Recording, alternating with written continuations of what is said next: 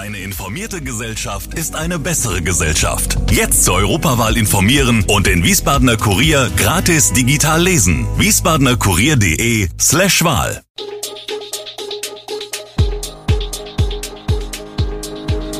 Gude, unser morgendliches News Update. Das Wichtigste aus Wiesbaden für Sie im Überblick. Guten Morgen aus Wiesbaden an diesem 12. Juli. Wiesbadener Handwerkskammer fordert Bildungswende, letzter Ball des Sports in Wiesbaden und jetzt wird auch Brennholz gehamstert.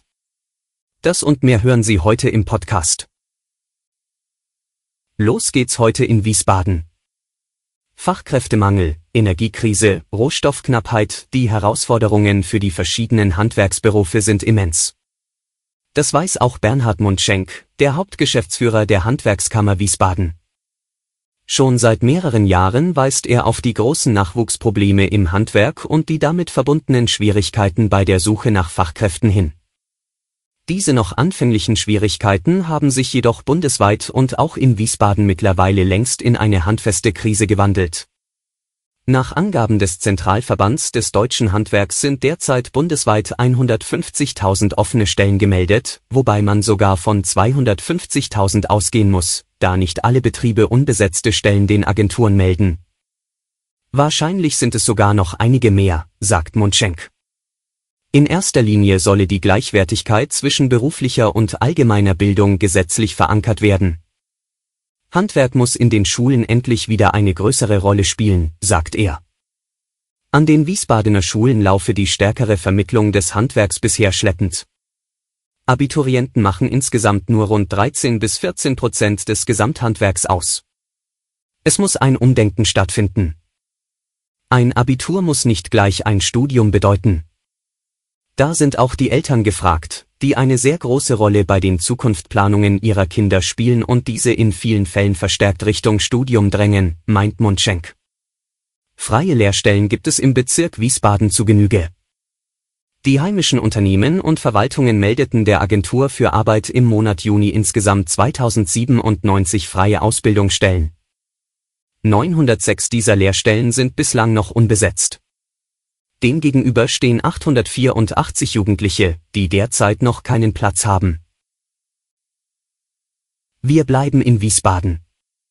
Am Samstag geht der vorerst letzte Ball des Sports in der Landeshauptstadt über die Bühne. Europas erfolgreichste Benefizveranstaltung, bei der jeweils über eine Dreiviertelmillion Euro für die deutsche Sporthilfe zusammenkommt, wird im kommenden Jahr in Frankfurt stattfinden. 26 Mal hat Wiesbaden den Ball austragen dürfen, der 1970 vom Sporthilfevater, dem Versandkaufmann und Dressurreiter Josef Neckermann zur Unterstützung deutscher Spitzensportler ins Leben gerufen worden war. Die ersten Bälle wurden in der Jahrhunderthalle in Höchst gefeiert. 1977 versuchte man es einmal mit Wiesbaden, nach einigen Jahren in der Mainzer Rheingoldhalle und einer durch den Golfkrieg bedingten Pause wurde der Ball dann 1992 in den Rhein-Main-Hallen heimisch. Für die Jahre 2002 bis 2006 erhielt die Frankfurter Festhalle wegen eines lukrativeren Angebots an die Sporthilfe den Zuschlag, doch 2007 kehrte man wieder nach Wiesbaden zurück. Die Stadt hatte alle Chancen, das große gesellschaftliche Ereignis auch weiterhin auszurichten, doch das neu besetzte Stadtparlament entschied sich im Frühjahr dagegen und so erhielt Frankfurt den Zuschlag. Wir sagen nur auf Wiedersehen, Ball des Sports, nicht Lebewohl. Denn vielleicht kehrt der Benefizball zurück und macht Wiesbaden dann wieder zumindest für eine Nacht im Jahr zum gesellschaftlichen Nabel Deutschlands. Schauen wir auf die Wirtschaft. Mit den Preisen für Öl und Gas steigt auch die Nachfrage nach Kaminöfen. Die Menschen wollen sich absichern, ein Stück weit unabhängiger machen und rennen entsprechenden Anbietern die Bude ein. Mit Ausbruch des Krieges ist die Nachfrage explodiert, hieß es jüngst beim Zentralverband Sanitärheizung Klima. Die Wartezeit liegt den Angaben zufolge zum Teil bei einem Jahr. Auch der Brennholzmarkt ist wie leergefegt. Bei den meisten Anbietern sei schon jetzt nichts mehr zu bekommen, sagt Klaus Egli, erster Vorsitzender des Bundesverbandes Brennholzhandel und Brennholzproduktion. Die Wartelisten seien lang. Und das liege in erster Linie nicht am Krieg in der Ukraine und dessen Folgen, sondern an den üblichen Marktmechanismen. Denn in aller Regel stamme das, was jetzt ausgeliefert werde, von Verträgen, die bereits im Vorjahr abgeschlossen worden seien. Für kurzfristige Produktionserhöhungen wiederum bestehe nur sehr wenig Spielraum. Es gibt aber noch einen weiteren Grund, warum Egli auch für das kommende Jahr mit einer angespannten Lage für die Kundschaft rechnet. Denn Brennholz wird offenbar fleißig gehamstert. Zum einen ordern nach Angaben des Verbandchefs viele Kunden in diesem Jahr bis zum Doppelten der sonst üblichen Menge. Zum anderen kämen Neukunden hinzu, die sich zwar einen Kaminofen angeschafft, ihn aber noch nicht angeschlossen hätten.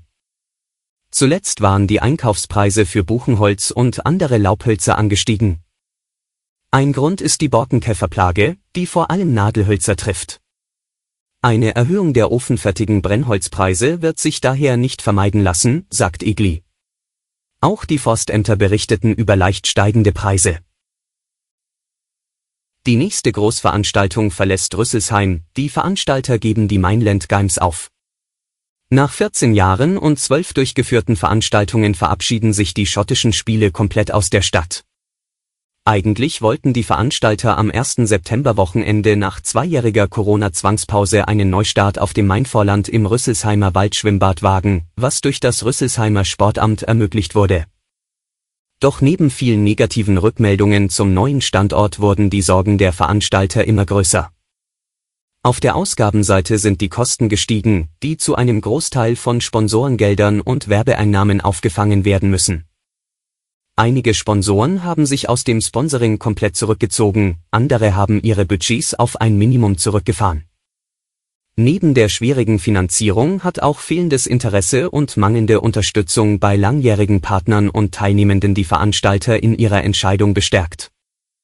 Zudem haben Sportler ihre Karriere beendet, Kunsthandwerker und kleine Gastropartner haben aufgegeben.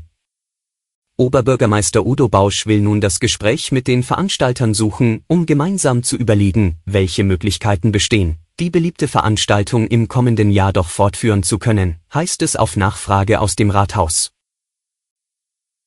Angesichts einer möglicherweise drohenden Energieknappheit im Winter arbeiten die Städte an Krisenplänen und prüfen Maßnahmen zum Einsparen von Gas, die jetzt schon umgesetzt werden sollen.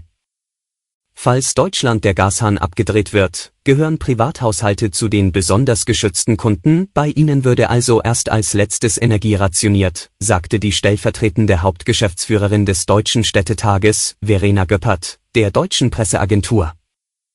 Noch besser wäre es, wenn die Gasvorräte reichen und Einschränkungen überhaupt nicht notwendig würden.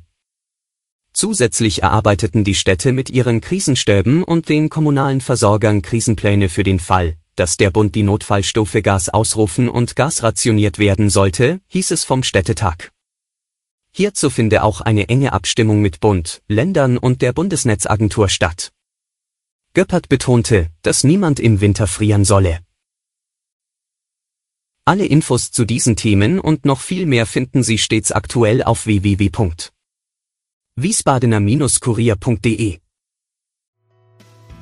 Gude Wiesbaden ist eine Produktion der VRM von Allgemeiner Zeitung, Wiesbadener Kurier, Echo Online und Mittelhessen.de. Redaktion und Produktion die NewsmanagerInnen der VRM. Ihr erreicht uns per Mail an audio.vrm.de.